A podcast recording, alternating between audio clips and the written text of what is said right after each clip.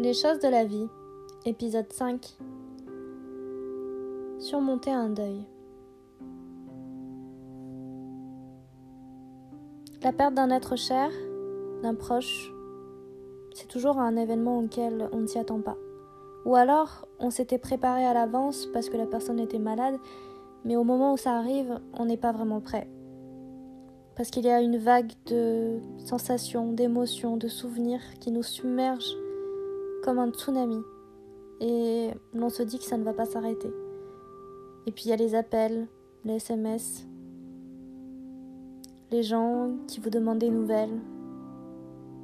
Et vous, vous, avez envie que d'une chose, c'est d'un côté de les remercier parce qu'ils pensent à vous, ils vous soutiennent, et puis d'un autre côté, vous avez envie d'être seul, de vous noyer dans votre chagrin.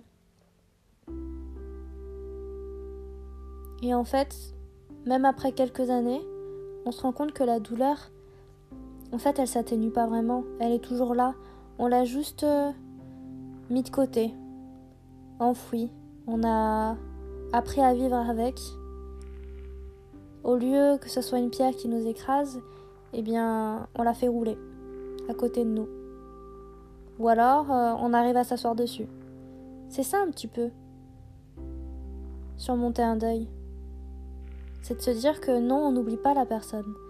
Parce que les gens ne meurent vraiment que lorsqu'on les oublie. Alors la mémoire, c'est quelque chose qu'il faut travailler, les bons souvenirs, et se dire que cette personne, eh bien, elle vit encore dans nos souvenirs. Alors, je vais finir ce petit podcast du jour avec un poème que j'ai trouvé sur euh, la façade d'un immeuble le lendemain du décès de mon père. Et hum, c'était une vraie surprise de trouver ce poème d'un auteur inconnu qui date du 1er juillet 2016. Et hum, je vous laisse avec ça. C'est l'odeur musquée des herbes sèches qui me frappa d'abord. Mes paupières s'abattirent sur le monde, et le voyage commença. Je vis les terres lointaines sur lesquelles l'ambre du soleil coule en caressant les toits d'ardoise. Je me rappelai la poussière rouge et les yeux noirs incandescents de passion enchaînés. Je sentis l'encens, la terre brûlée sous mes doigts et le goût des thés indiens qu'avaient tes lèvres.